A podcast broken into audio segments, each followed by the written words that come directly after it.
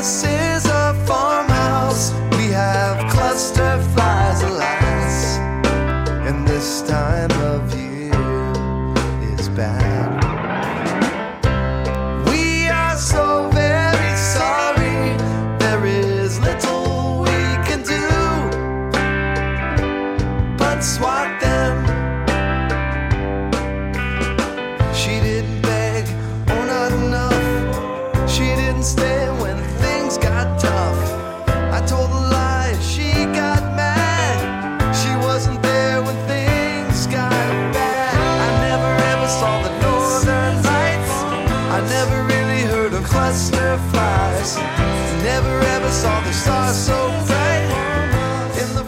Tal estáis? Bienvenidos a la Casa de la Palabra.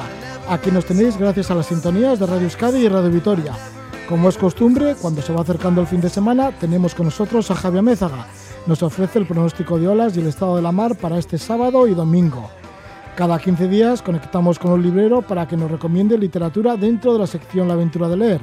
En este caso es Fernando Tarancón de la librería Joker, especializada en cómics. Así que Fernando nos hablará de unos cuantos cómics nos los recomendará. Luego nos vamos a comunicar con un pueblito en las montañas de Cáceres en donde se encuentra Pablo Alcalde Subías, autor del libro Crónicas Nómadas, relatos de una vida alrededor del mundo. Pablo, con 20 años, ya recorría América Latina en una Vespa y posteriormente se fue en una moto tan de no demasiada cilindrada desde Madrid a Guinea Ecuatorial, cruzando el desierto del Sáhara argelino. Luego se comprometió con diversas causas humanitarias, trabajó en la cooperación en países como Colombia o Somalilandia y más recientemente dio la vuelta al mundo. Todo ello lo recoge en este libro de Crónicas Nómadas. Y terminaremos el programa con una caminata por el antiguo reino de Mustan, en Nepal, un reino de cultura tibetana y de esto nos hablará Irati Lekuona. Nos va a relatar su experiencia por esta parte del Himalaya. Comenzamos ya con la Casa de la Palabra. Escuchamos a Javier Mezaga.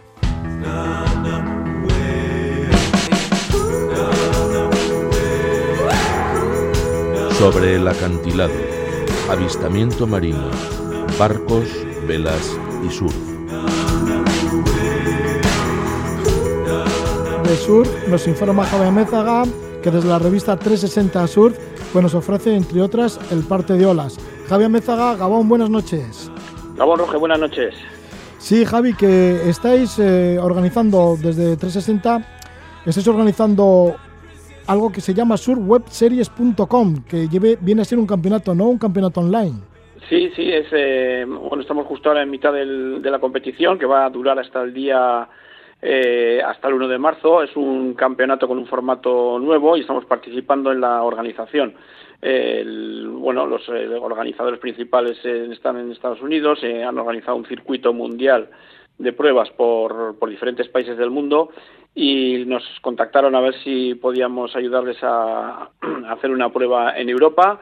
Y bueno, pues ya la fuimos dándole forma y ahora en este momento estamos en plena competición. Es un campeonato de surf que se ve por Instagram, se sigue por Instagram, es un campeonato con un formato como si fuese normal, con, con mangas eliminatorias, con, con varias rondas, son 32 competidores que, que nos envían sus eh, sus olas, vídeos de sus olas y cada en cada ronda pues cada surfista compite contra los contra las olas de los otros de los otros cuatro eh, de los otros tres competidores en, cada manga y las dos mejores olas pues pasan a la siguiente ronda y así se van haciendo las, eliminatorias. Tenemos eh, un plantel de cuatro jueces y hay un quinto juez que es el que es el público, son los fans de los de los surfistas los que dan sus votos y entonces pues bueno es un, un 20% es eh, la cantidad de, de votos que puedan que puedan conseguir los, los surfistas. Está teniendo pues mucho mucho meneo por las redes sociales y los propios surfistas pues están pidiendo ayuda a sus seguidores pero vamos lo básico es que hay cuatro cuatro jueces profesionales que les van puntuando y bueno los cuatro finalistas aparte de un eh, premio metálico pues irán a a una gran final que se que se hará pues eh, a final de, de primavera por ahí hacia mayo por ahí ¿Por dónde se transmite este campeonato? Sí, se transmite en, en Instagram, eh, en la, en, en el, bueno, en la, en la dirección de Surf Web Series, Surf Web Series. Eh, pinchas ahí, te metes y ya ves, ves todas las mangas y ves cómo, cómo va eh, corriendo el campeonato también se puede ir siguiendo a través de nuestra página web de 360.com y de la página web también de Series. Pero vamos, el campeonato en realidad se, se realiza en Instagram. Javi, ¿y qué vamos a tener para este sábado y domingo? Bueno, pues hay un parte curioso. El, el sábado vamos a tener un viento sur que va, parece que va a soplar durante todo el día. En algunos momentos puede soplar un poco fuerte, pero la dirección es buena, entre sur-sureste, un viento moderado, eh, con olas de, que van a rondar los dos metros de altura, así que las condiciones son muy buenas. Tenemos la pleamar a las 10 de la mañana y la bajamar a las 4 y 20 de la tarde, son mareas eh, muertas.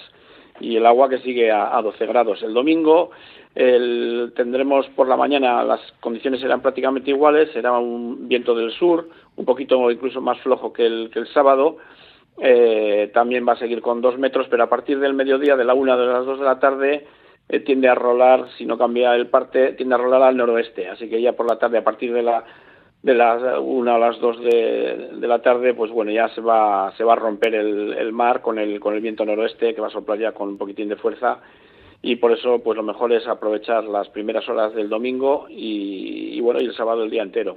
Va a ser un hay un parte bastante bastante apetecible. Bueno, pues eso, pues eso, que sea así de apetecible. Muchísimas gracias por estar con nosotros, Javier Mézaga. Muy bien, buen fin de semana. Agur. Agur. Bueno, pues vamos acercándonos a ese fin de semana, el sábado y el domingo, pero bueno, antes vamos a estar también con Fernando Tarancón de la librería Joker de Bilbao, que nos viene a presentar una serie de cómics. Aquí viene bien cargado con una mochila, a ver lo que nos cuenta. La aventura de leer.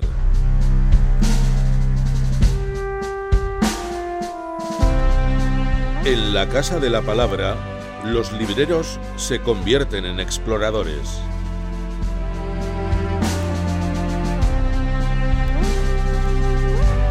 Nuestro librero explorador en esta ocasión es Fernando Trancón. Él llega desde la librería Joker, situada en Bilbao, en concreto en la calle Euskalduna número 7 de Bilbao. Además de librería, una librería bastante exitosa y muy conocida en todo el estado, pues además editan libros de cómic. Son de la editorial Asteberry. Le damos la bienvenida a Fernando Tarancón. Fernando, Gabón, buenas noches. Gabón. Bien, pues sí, que nos traéis por aquí unos cuantos títulos que creo que van a ser de nuestro agrado dentro de lo que es el cómic, bueno, del TVO o también lo, como se llama ahora, también el libro ilustrado. Y vamos con alguno de ellos. Vale, pues vamos a empezar con un tributo a la Tierra de Joe Sacco, editado por Random House Mondadori. Eh, Joe Sacco ahora mismo es quizá el autor más representativo de la no ficción dentro del cómic. De hecho, él se considera un periodista y yo creo que muy bien considerado como un periodista porque él lo que hace son grandes reportajes. Es como estos periodistas ya clásicos que estaban un año en un sitio tomando información, empapándose del ambiente y luego con eso te hacían un libro de reportajes. Pues eso es lo que hace Joe Sacco. Eh, ha publicado artículos en, en Time, en Newsweek, en, en los sitios más importantes pero sobre todo lo, más chulo son los libros que hace directamente para publicar en libro. Ha hecho dos o tres sobre, sobre Palestina, eh, sobre toda la situación en, en, Oriente Medio. También cuando Yugoslavia, los conflictos en Yugoslavia, hizo uno también sobre Gorazde. O sea que la verdad es que es un periodista, por una parte, eh, que trabaja muy bien y por otra muy comprometido, ¿no? Y aquí lo que ha hecho es un libro sobre algo que para mí era absolutamente desconocido.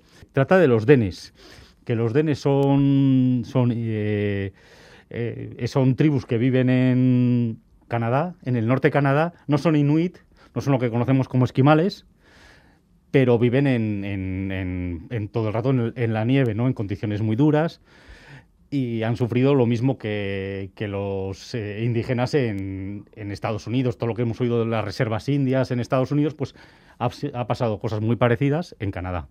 Y claro, y te cuentan por una parte eh, cómo allí se descubrió petróleo, ahora gas natural, cómo intenta, han intentado entonces las grandes empresas darles dinero para quitarles eh, la tierra. Y, cómo tienen que debatirse en esos ambientes, ¿no? Y luego es lo que genera de cuando te dan dinero por nada, eso les ha creado situaciones de alcoholismo, muchos problemas. Y luego cuando ya más o menos mmm, ves un poco todo eso en perspectiva, cómo los líderes de, de los diferentes pueblos han intentado tener representación política y todo esto, ves cómo un drama que te empieza a contar ya a mitad del libro y que te deja totalmente choqueado después de conocer esto es que eh, ya no sé si empezaron en el siglo XIX o en el siglo XX, les obligan a llevar a los niños a escolarizar en, en, una, especie de internados que es como un drama total, les sacan de los padres de vivir en, en, en pleno, en plena naturaleza, les meten allí y encima ahora se ha sabido, pero, pero hace, hace no demasiado, que encima eso era terrorífico, que había unas situaciones de abusos sexuales, de, unas cosas que te ponían los pelos de punta, vamos. Entonces, eh, la obra eh, no se centra en eso, no trata de darte una visión más global, pero yo, sinceramente, cuando llegué a ese punto, el libro me puso un cuerpo horrible, vamos. Pero la verdad es que la historia es fascinante, está muy bien contada, y ya te digo, no se centra solo en eso, sino que trata de dar una visión muy global de cómo es la vida en, en, este- unos ambientes tan, tan hostiles ¿no? para, para la vida.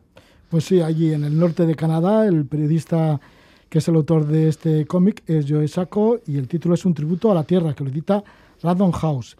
Y ahora pues nos acercamos a una, ella es como mm, china andaluza, ¿no? O andaluza china. A ver, ella es andaluza. Ella Andaluza, es andaluza. exactamente. Juan Zubú es andaluza. Ella nació en. Que además la conoces bien, ¿no? Sí, sí, bueno, bien.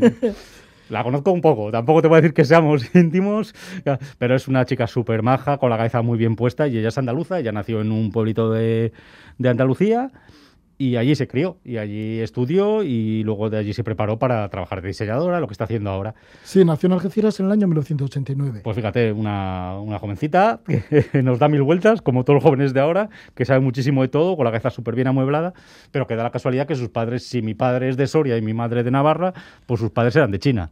Pero ella nació aquí, pues igual que yo, claro. Pero aunque haya nacido aquí igual que yo, pues se la veía distinta. Y si en sus primeros libros habla un poco desde un punto de vista más personal de su autobiografía, que era pues eh, Gazpacho agridulce y donde nos contaba un poco sus sensaciones, ahora coge un poco distancia y hacen este libro que se llama Gente de aquí, gente de allí. Es un, ella lo llama un ensayo gráfico sobre migrantes y españoles. Y creo que lo- la verdad es que el título es muy, muy definitorio. Trata de explicar qué es la identidad, cómo se siente la gente, cómo es venir de fuera, cómo es estar aquí pero con padres de fuera, eh, cómo percibimos eh, la gente que vive aquí a la gente que viene de fuera. Entonces la verdad es que es un libro que lo hace con mucho humor, mucha frescura, pero sí te hace pensar un poco en cosas que damos muy por sentadas, ¿no? Esa autopercepción, por ejemplo, dice, cuando te preguntan eh, quiénes son racistas, nadie es racista. Y luego te hacen unas preguntas mucho más detalladas y dices, hombre, pues algún rasgo racista igual sí que tienes, ¿no? Mucha gente.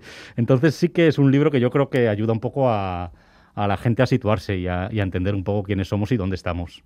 Pues aquí está la autora, Quan Su, el libro Gente de aquí, gente de allí, que es un ensayo gráfico sobre migrantes y españoles. Quan Su, que anteriormente tenía publicado también Gazpacho Agridulce y Andaluchinas por el Mundo, editado por Asteberri, por vuestra editorial. Exacto. Digo por eso que le conoces. Y Sí, sí, sí, sí. He estado con ella unas cuantas veces y sí, sí. Sí, y ella pues cuenta eso de sentirse extranjero en tu propio país. Y ahora vamos con el otro. Vamos con Hélice, que lo- los autores son Miguel Begoña, el, como guionista, y Iñaquet como dibujante. Lo ha editado Arrieta Ediciones y hay doble edición en castellano y en euskera. Y me ha, lo he traído porque me ha parecido una obra, primero, muy bien hecha, muy interesante, y- pero creo que temáticamente es muy curiosa, porque está ambientada en la Primera Guerra Mundial, pero está ambientada aquí. Y entonces, claro, la historia, bueno, sale desde, sale hasta un partido de Atleti, sale Pichichi, no te digo más. O sea, que eso, quieras que no, pues siempre te hace un poco de ilusión. Pero la historia está centrada en los barcos que iban desde Vizcaya hasta Inglaterra, llevando, eh, pues con todo el, la industria metalúrgica y todo esto, pero en un momento en que había bloqueo y había, había submarinos en medio bloqueando todo esto. Y a raíz de un submarino que se avería, que llega, que, que- tiene que intentar repararse en las costas vizcaínas, pues te cuenta una historia de intriga muy, muy chula, muy bien trazada, pero que sobre todo te refleja un poco, pues, eh, cómo estaba aquí la situación, que había gente que estaba de, porque claro, ahora nos olvidamos todo, pero había, había gente que estaba de parte de, lo, de Alemania, otros de los ingleses, unos decían que se sentían más identificados con los irlandeses y decían que entonces los ingleses mal, o sea, pues muchas cosas que estamos, mm, que hemos vivido hasta hace muy poquito, pues ya se veía reflejada en esta historia de la Primera Guerra Mundial, ¿no? La verdad que es una historia muy chula, muy entretenida, muy divertida y que yo creo que nos ofrece una visión de, de esta Primera Guerra Mundial que siempre hemos conocido por libros, pero centrada en cómo repercute en, en nuestro entorno más cercano, claro. Editado por Arriet. Aquí está Miquel Begoña al guion y Iñaquet a los dibujos. El título del cómic es Hélice, ambientada pues, en Vizcaya en la Primera Guerra Mundial. Y ya el último de los libros, Pues vamos a acabar con el último premio nacional, que como es de la casa, pues vamos a hablar de él, que es Javier Di Susi, que ha publicado Transparentes, Historias del exilio colombiano, que es una coedición entre Astiberri, Egoa y la Comisión de la Verdad de Colombia. Y esto, bueno, pues incide entonces en, la situación en Colombia, ¿no? En la situación social, en, en esos acuerdos del gobierno colombiano con las FARC. Claro, esto parte de la situación esa, en cuanto eh, cuando, cuando empiezan los acuerdos de paz entre las FARC y el gobierno, eh, crean una comisión de la verdad, ¿no? Para intentar, para restañar heridas, primero hay que saber, ¿no? Qué es lo que ha pasado y hay que ponerlo en claro. Y Javi de Susi, que es una persona, aparte de muy delicada y muy sensible, muy inteligente, eh, hace como pequeños capítulos en los que distintas personas que están exiliadas de Colombia, que pueden ser desde que están viviendo muy cerca en Bolivia o en Chile, hasta otro que puede vivir en Gasteiz, o una chica, una señora con mucho dinero que vive en Los Ángeles, te dan distintos puntos de vista de gente que se ha tenido que ir y a través de esas historias que las va entrelazando y que acaba, voy a contar un poco el final, pero sin contar nada, ¿eh? que acaba evidentemente en Colombia, en una manifestación, con la gente pudiendo expresarse pues te va dando detalles de, cuál ha sido todo este proceso y cómo y cuáles son las heridas que se crean, no, no solo por el, exilio, sino por la situación esa de violencia tan terrible que han vivido durante tantísimos años en Colombia. Pues ahí está Javier Di Susi con Transparentes, que lo edita Asteberri, también EGOA. Y, la Comisión de la Verdad. Y la Comisión de la Verdad. Y ahí está estos cuatro títulos que nos presenta Fernando Tarancón, bien conocedor, muy conocedor de la actualidad en el mundo del cómic, del TVO. Y la librería de donde viene es la librería Joker, que está en la calle Euskalduna, número 7 en Bilbao, que es toda una referencia. Así que te agradecemos un montón de que vengas una vez más a estar con nosotros. Un placer, como siempre.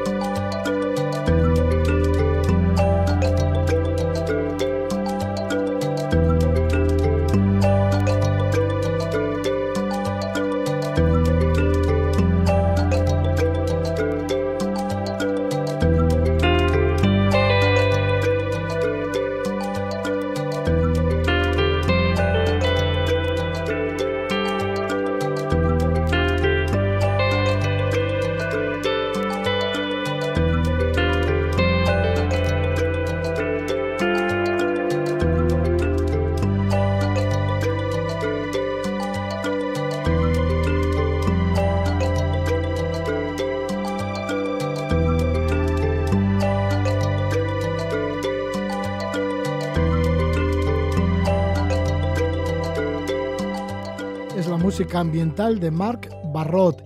Y vamos a hablar de un libro en el cual se encuentran un montón de aventuras y anécdotas por diferentes partes del mundo, sobre todo por el continente africano y por América Latina. Lleva el título de Crónicas Nómadas, Relatos de una vida alrededor del mundo. El autor es Pablo Alcalde Subías, que se encuentra en esos momentos en las montañas al norte de Cáceres. Pablo Alcalde Subías ha tenido pues eso, una vida nómada. Primero, con cuatro amigos recorrieron América Latina en Vespa durante siete meses. Esto fue entre los años de 1964 y 1985. Al año siguiente, en el 86, fueron en moto desde Madrid a Bata, en Guinea Ecuatorial, atravesando el desierto del Sáhara argentino, el Sahel, la sabana, la selva guineana. Prosiguieron otras largas travesías, tanto por Centroamérica como de nuevo por Sudamérica, en la que estuvo por lo menos en un par de ocasiones más. Una de ellas en solitario, desde la cuenca amazónica brasileña hasta Chile. Tanto conocer otras realidades le hizo concienciarse del mundo, este mundo en el que vivimos, y se dedicó a la cooperación internacional. Luego se dio cuenta que el viaje y la vida se habían convertido en la misma cosa y asumió la condición de nómada hasta que llegó el momento de bajar el ritmo, pisar poco a poco el freno y buscar un lugar en el que asentarse. Y así se encuentra en una casa allí en las montañas del norte de Cáceres y ha aprovechado el tiempo para escribir este libro de crónicas nómadas. Estamos con Pablo Alcalde Subías. Buenas noches, Pablo. Hola, buenas noches. Bueno, pues aquí resumes en un montón de capítulos, todos de ellos pues contando algún relato, alguna época de tus viajes. Y el libro está dividido en tres partes, en tres fases de tu vida. ¿Cuáles son estas fases? Pues mira, fundamentalmente la primera es la etapa juvenil, eh, porque está en, orden cronológico, aunque el libro lo componen 60 capítulos, pero se reparten en esta primera juvenil que te decía, que abarca unos 10 años. A continuación viene una etapa más de madurez, mmm, donde los viajes ya no son tan lúdicos, no son viajes motorizados por América, por África, sino que me dedico a trabajar con diferentes misiones humanitarias de algunas organizaciones. Eh, y eso pues me lleva a recorrer diferentes países, sobre todo de África Austral, también algunos países de América Latina, en Oriente Medio. Y hay una tercera y última etapa, dejó las misiones, pero continúo viajando, me dedico a dar la vuelta al mundo, doy una primera vuelta al mundo, después daré otra, viajes más libres, pero que van acabando en un echar el freno poco a poco y que me ha traído hasta Extremadura, donde vivo actualmente, ¿no? digamos ya un poco retirado. Sí, y en estas aventuras juveniles, en la primera parte del libro, estas aventuras juveniles más o menos entre el año 1981 a 1994, pues te vas con un grupo de amigos, cuatro amigos, y hacéis aventuras, tanto en Vespa como en, otros, en otras motos de no demasiada cilindrada. Y así fuisteis por América Latina y luego también cruzasteis gran parte de África, desde Madrid hasta llegar a Bata, en Guinea Ecuatorial. ¿Por qué lo de América Latina el moto? Cuatro amigos y el moto. En una Vespa además, en Vespas. Sí, la verdad, si te digo la verdad, eh, esa misma pregunta nos hacíamos a nosotros mismos casi desde el inicio del viaje en Caracas, ¿no? La Vespa no es una moto para hacer eh, grandes viajes, sobre todo por los caminos mm, por los que nosotros nos metimos, eh, de los Andes peruanos, de la Amazonía, pero es verdad que primero prácticamente no sabíamos conducir, eh, excepto uno de nosotros que era mecánico y que salvó el viaje gracias a su, habilidad. Eh, buscamos la moto más barata, más económica, más, más fácil de, de manejar, que luego no es así, luego es bastante difícil de manejar en terrenos embarrados, en arena, todo lo que sea salirte de la carretera, porque la Vespa es fantástica para viajar por carretera, por supuesto, pero desde luego por los caminos que nos fuimos encontrando o que fuimos eligiendo también, eh, fue mucho más difícil. Es verdad que aprendimos la lección porque a partir de entonces viajamos, hicimos otros eh, recorridos ya en África o en otras zonas de América Latina con motos un poco más adaptadas, siempre de pequeña cilindrada, no hemos sido nunca moteros, pero en, motos que te permitían, pues eso, entrar en barro, cruzar ríos, eh, subir montañas, mucha más facilidad. Sí, en ese primer viaje por América Latina en Vespa, cuatro amigos, en abril de 1985 estuvisteis en el Nevado de Chacaltaya, en Bolivia, y subisteis en las Vespas hasta 5.300 metros de altitud. Partisteis de La Paz ¿Cómo fue en ese momento que lo resaltas en tu libro, en este libro de Crónicas Nómadas? Sí, bueno, lo, decidí poner en, como primer capítulo para entrar fuerte, ¿no? Digamos, para, para entrar en la aventura en la moto en Bolivia. Pero bueno, ese viaje venía arrancando desde Venezuela, habíamos pasado por Colombia, por Ecuador, llevábamos varios meses ya de viaje. Las Vespas estaban muy castigadas, por cierto.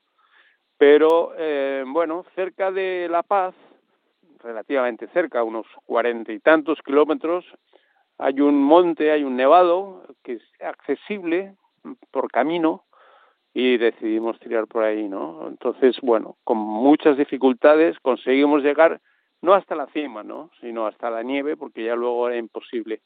Y eso, un poco en broma, decíamos nosotros que era el récord mundial de ascensión en Vespa, porque por aquella zona no hay Vespas y nadie había subido por allí, ¿no?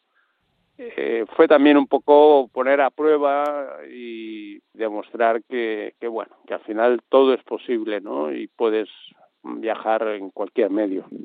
Y el caso es que después de esos siete meses por América Latina en cuatro Vespas, intentasteis y bueno, y se logró hacer una ruta que os llevó desde Madrid hasta Bata. Ahí ya teníais mejores motos, pero bueno, igual tampoco eran las mejores para cruzar el desierto del Sáhara argelino y fuiste por caminos de piedra, de barro, arenas del desierto, caídas y tuvisteis hasta, hasta malaria. Sí, de los cuatro que íbamos, dos caímos enfermos.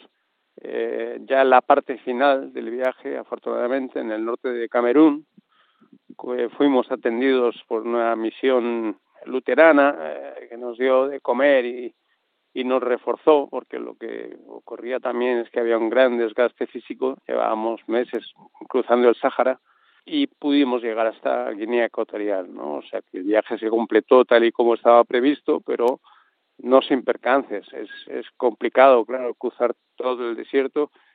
Necesitas incluso llevar un vehículo de apoyo. Compramos un vehículo de segunda mano, barato, pero que nos permitiera llevar al menos 50 litros de agua y 50 litros de combustible para ir alimentando las, las motocicletas. Si no, no hubiéramos podido. Sí, que este vehículo era un Peugeot, ¿no? De estos clásicos que cruzaban el desierto de, del Sáhara y bueno, que se ve mucho también en el África Occidental. Sí, un Peugeot 504 que no sé hoy en día, pero entonces eh, mucha gente los, los bajaba y los vendía por allí. Eh, nosotros también lo vendimos, lo que pasa es que no nos sacamos prácticamente más que lo que nos costó en su día. Pero bueno, el vehículo era para llevar el combustible y cumplió su cometido. Una vez en Guinea Ecuatorial llegasteis hasta la isla remota, bueno, que es una isla así como bastante distante, por lo menos por la época en donde cuando estabais vosotros, eh, la isla de Corisco, que está allí en Cogo, en donde estuvo Manuel Iradiol, el explorador vitoriano del siglo XIX. Llegasteis a la isla de Lobey y de la isla de Lobey por el Atlántico, por el Golfo de Guinea hasta la isla de Corisco. ¿Cómo fue ese encuentro con esa isla tan, tan alejada? Bueno, es una isla que resultó paradisíaca muy poco habitada, eh, algunos eh, pescadores vengas, pero fue todo a través del cura que había en, en Cogo. Cogo es el, nombre actual de Puerto Iradier, en la desembocadura del río Muni. Entonces, eh, estando en Cogo, conocimos al, cura, al, padre Álvarez Milton, un guatemalteco, que nos sugirió ir a visitar las ruinas de la misión que había en Corisco, ¿no?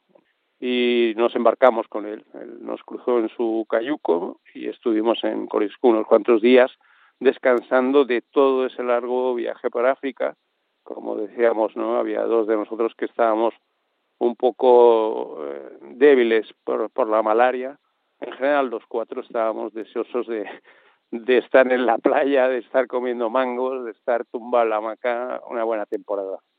Después, una, buena manera de acabar un largo viaje. Ya, y luego un compañero de, de los que tuvo malaria, Álvaro, luego sí que falleció, ¿no? Sí, eso fue muy desgraciado. Fue varios años después, fue en Kenia, fue otra malaria, ¿no? Eh, yo ya no estaba con ellos, pero eh, estaba en Colombia, me llamaron, me dijeron, no, Álvaro se ha muerto, ¿no?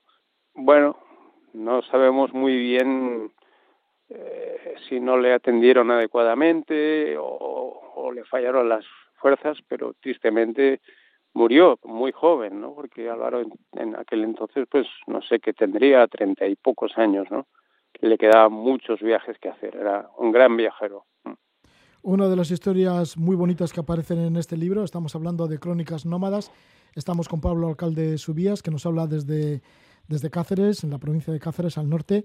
Bueno, pues una de las historias más bonitas es la de los libros del mundo, que estabais en Senegal en una zona así como también de noche y había cuatro chavales que se pusieron a leer al lado de una farola, ¿no? Llena de mosquitos y eso, a leer un libro. Y os disteis cuenta la importancia que tenían los libros para gente que no puede utilizarlos demasiado.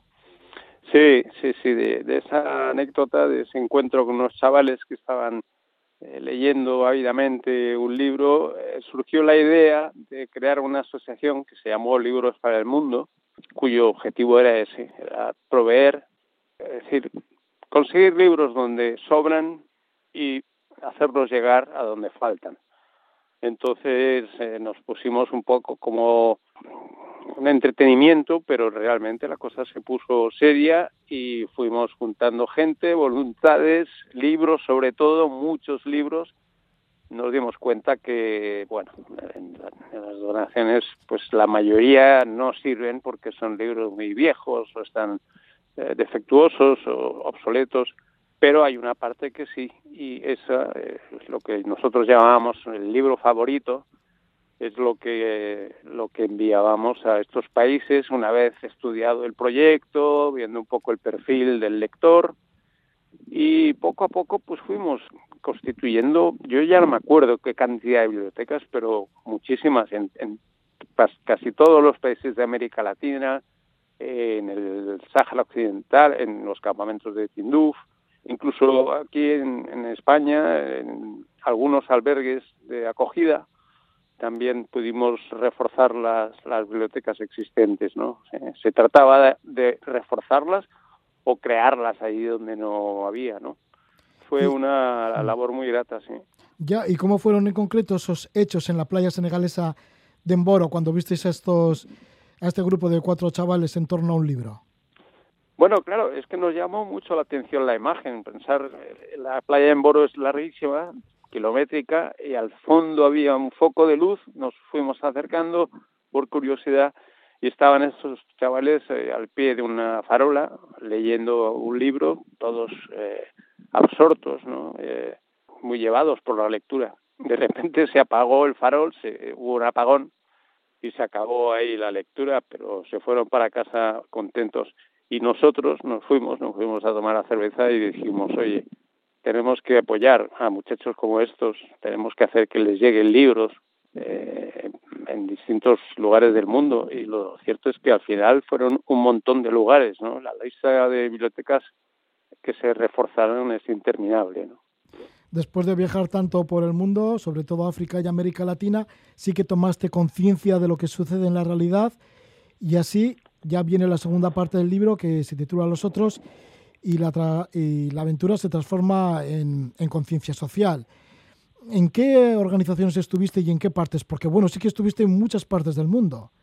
Sí, he trabajado muchos años con Acción contra el Hambre. De hecho, fundamos con dos compañeros la oficina de Madrid, esta organización existía en, en Francia, una organización grande, pero no en España y la abrimos aquí la oficina, creció bastante. Y después he trabajado algunos años con Médicos Sin Fronteras también, ¿no? contextos un poco distintos, unos más programas de desarrollo, en otros más programas de ayuda humanitaria, en ambos casos mm, importantes, porque todo lo que sea eh, eh, cooperar con poblaciones en África, en América Latina, en todo el mundo, incluso en nuestro propio país, pues yo creo que da mucho sentido a la vida. Y yo había estado viajando lúdicamente y recreándome y creí llegado el momento de, hacer algo más, ¿no? Me destinaron a, primero al Congo, fue mi primer destino, en el, estuve tres meses hasta que la guerra nos, nos expulsó eh, a continuación me mandaron para eh, Colombia. En Colombia estuve cinco años. Eh, fue una experiencia muy intensa. Eh, yo diría que bonita, aunque dura, difícil, pero tengo un recuerdo entrañable de, de, los colombianos, de mis compañeros de equipo. Y después marché a Palestina y luego he estado haciendo misiones más cortas, ¿no? O evaluaciones en Haití, en fin, siempre en, estos contextos. Bueno, pues todo esto y mucho más, porque todavía hay una tercera parte en la que, entre otros sitios, estás en archipiélagos del Océano Pacífico. Todo esto se encuentra en este libro, Crónicas Nómadas. El autor, Pablo Alcalde Subías, son relatos de una vida alrededor del mundo. Una larga vida con un montón de anécdotas y un montón de historias, desde meramente aventureras, pues a historias de solidaridad. El libro lo edita Círculo Rojo y el autor ahora mismo nos está hablando desde las montañas de Cáceres, en donde vive retirado en los últimos tiempos. Muchísimas gracias, Pablo Alcalde Subías, por estar con nosotros. Gracias a vosotros. Un abrazo.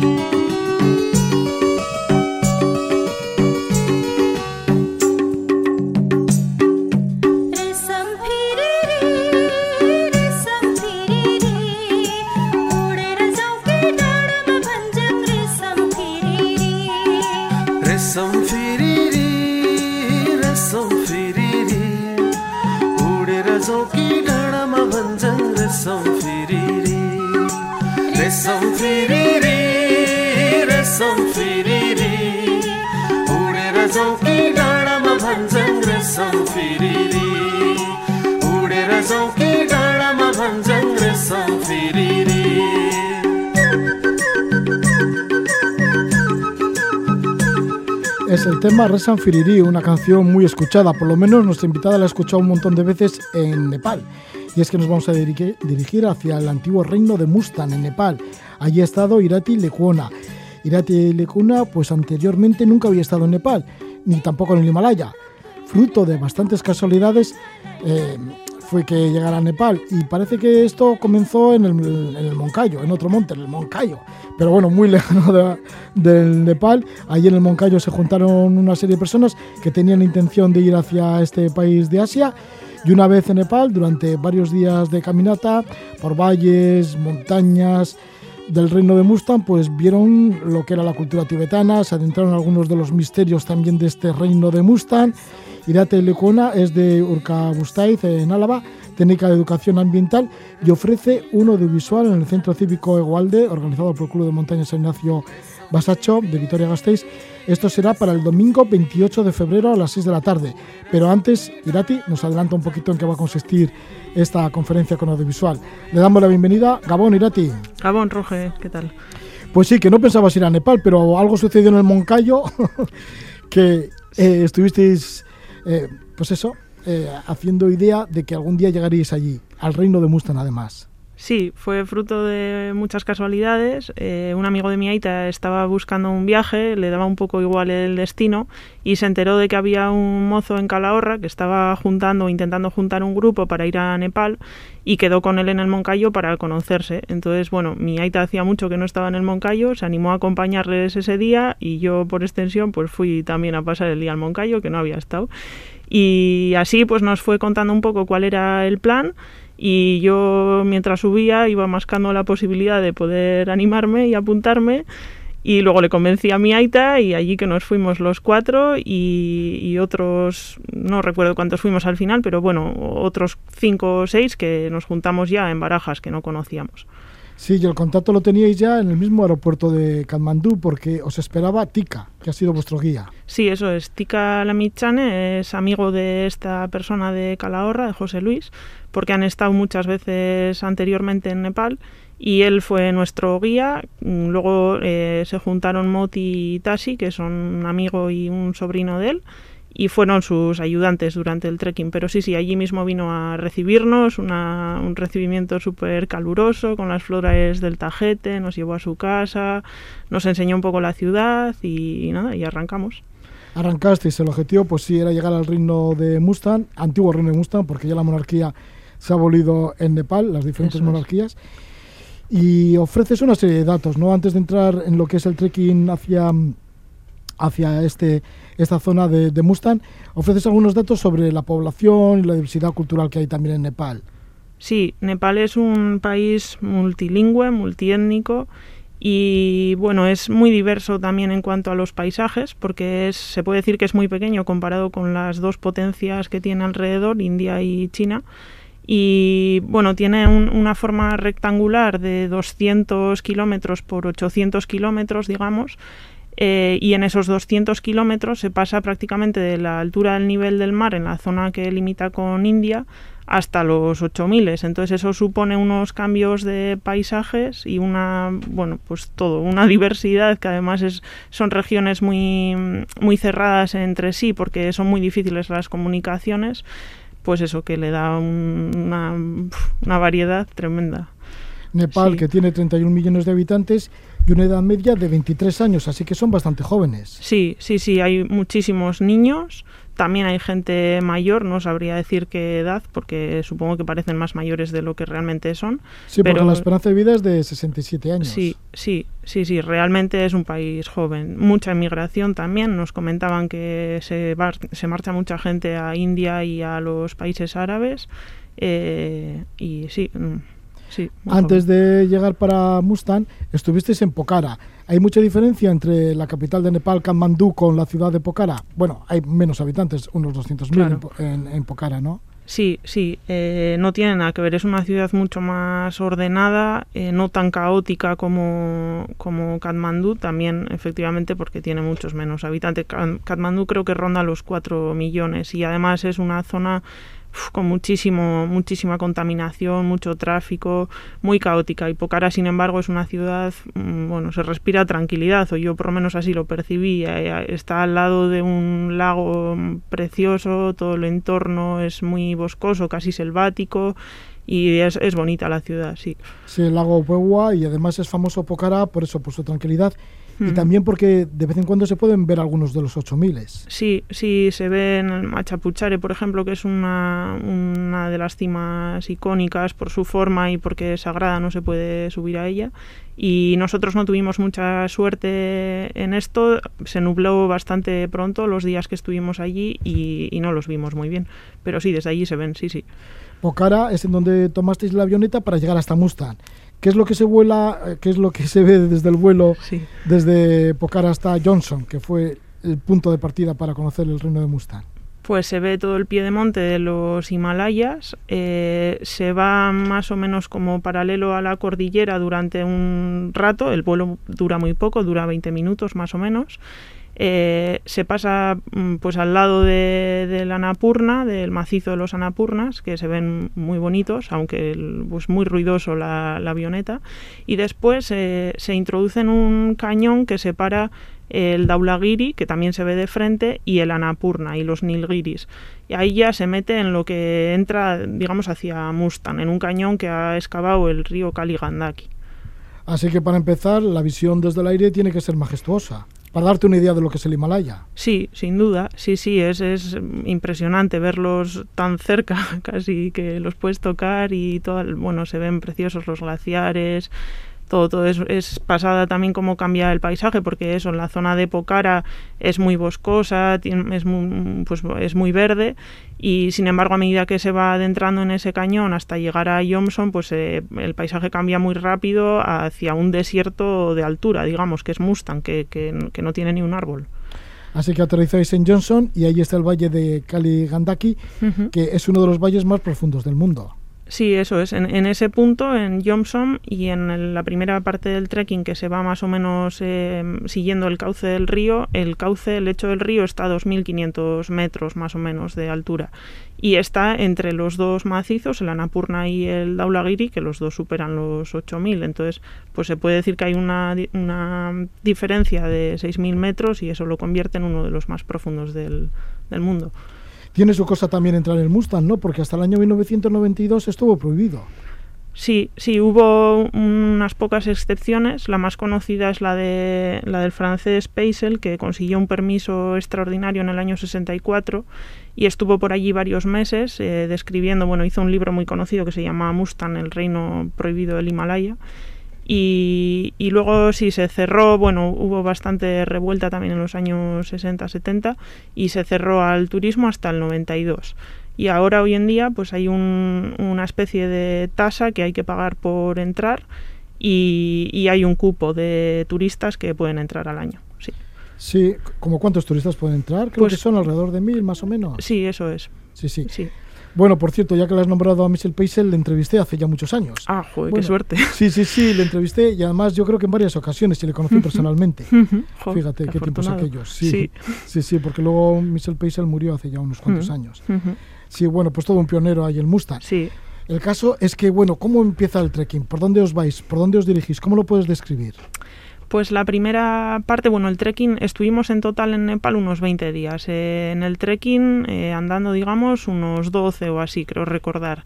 Entonces, la primera parte, los primeros tres días o así, eh, se va muy cerca del, del río. Se van pasando varios pueblos y hay un momento en el que el río ya se encañona, aguas arriba, digamos, de la dirección que tomábamos nosotros, eh, se encañona y nosotros ya nos separamos del río y vamos subiendo y bajando unos barrancos, pues todo lo que va, eh, todos los que son afluentes del Kaligandaki hasta llegar a Yomsom.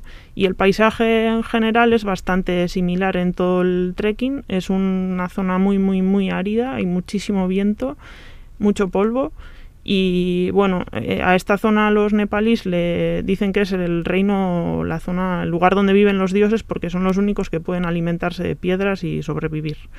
O sea que pues alimentarse de piedras, o sea que no hay es nada. lo que se más se verá, ¿no? Las sí, piedras. Sí, sí, no, no hay nada, no hay nada. Justo alrededor de los pueblos tienen algún campo, algún cultivo, pero muy poco. ¿Qué viven de los yaks?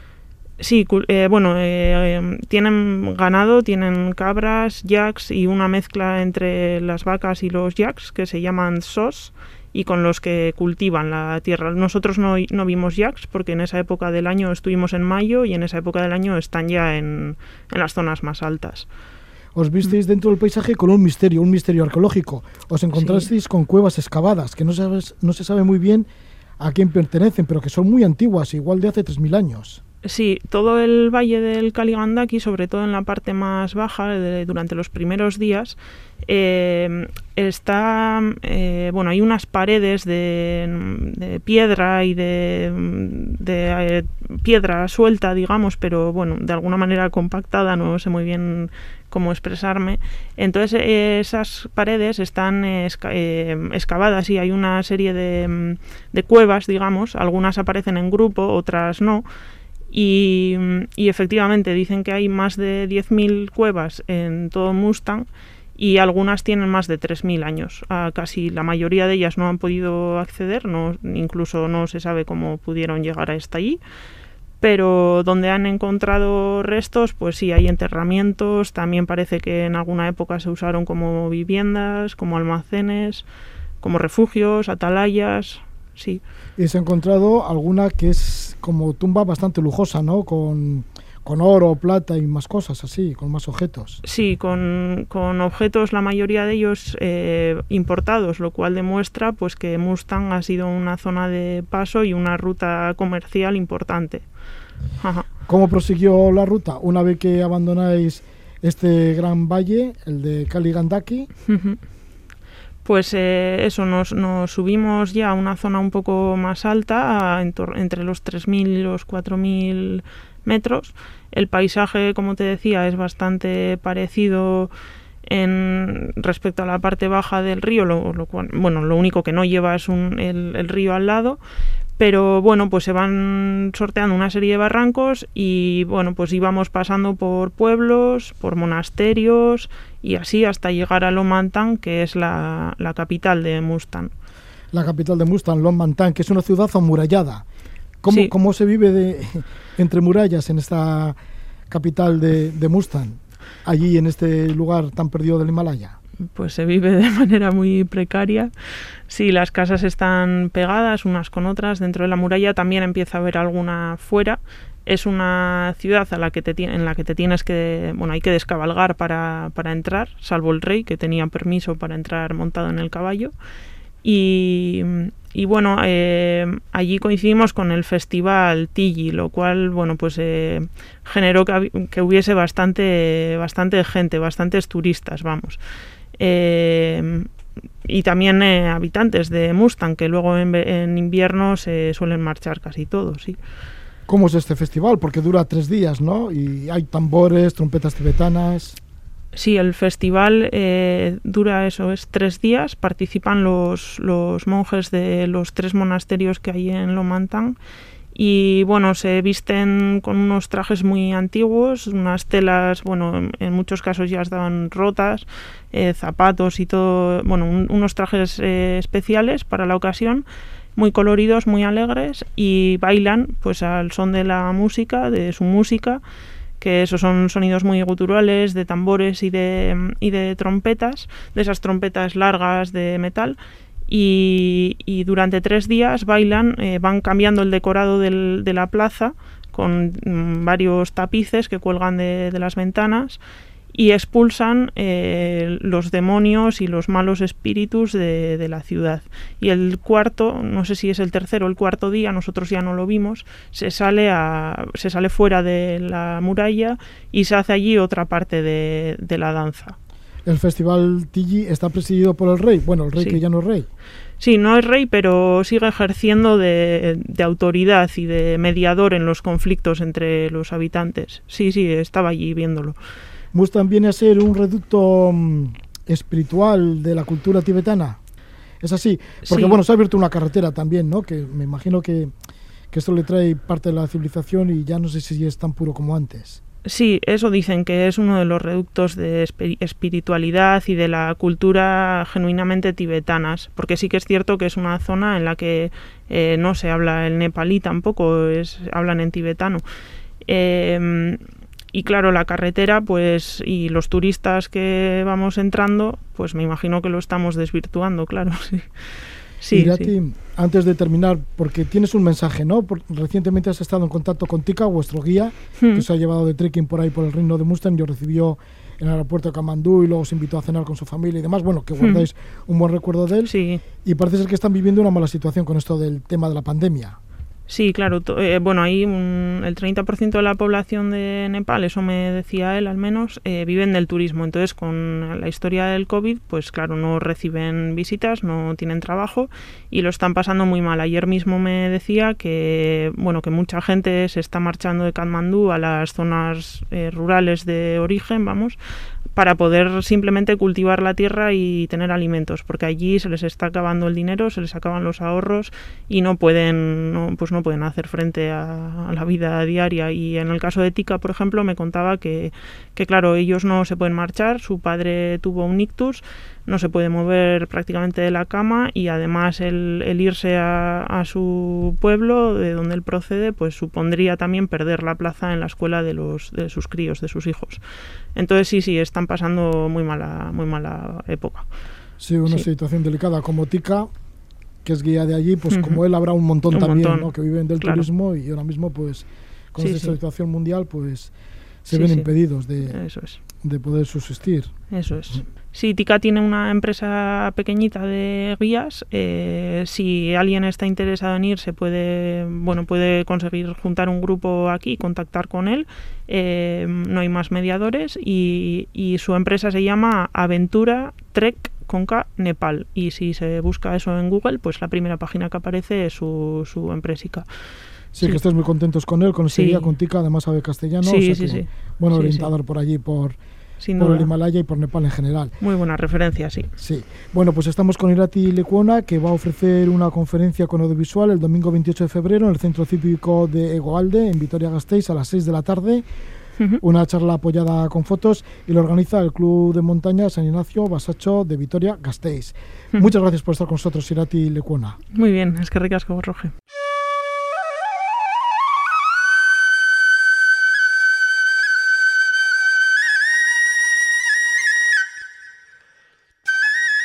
Irati Lecuona y su caminata por el antiguo reino de Mustang. Para cerrar el programa de la Casa de la Palabra, vamos a escuchar el nuevo single de Don Inorres, Barre a la Negar. Que vaya todo bien, que disfrutéis muchísimo. Buen amanecer.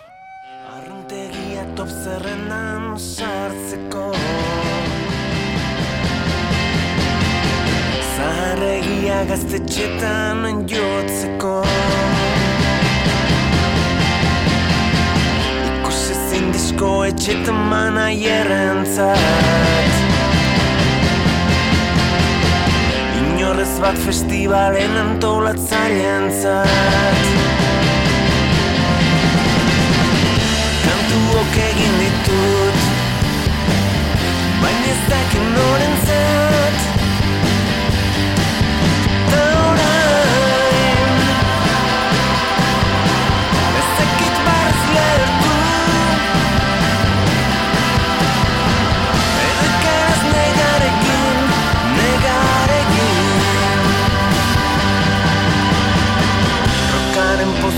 kutsetu nau berriro Gambara beti martxan ez nago etxitzeko. Gantu bok egin ditut Baina ez dakin norentzat Baina ez dakin norentzat.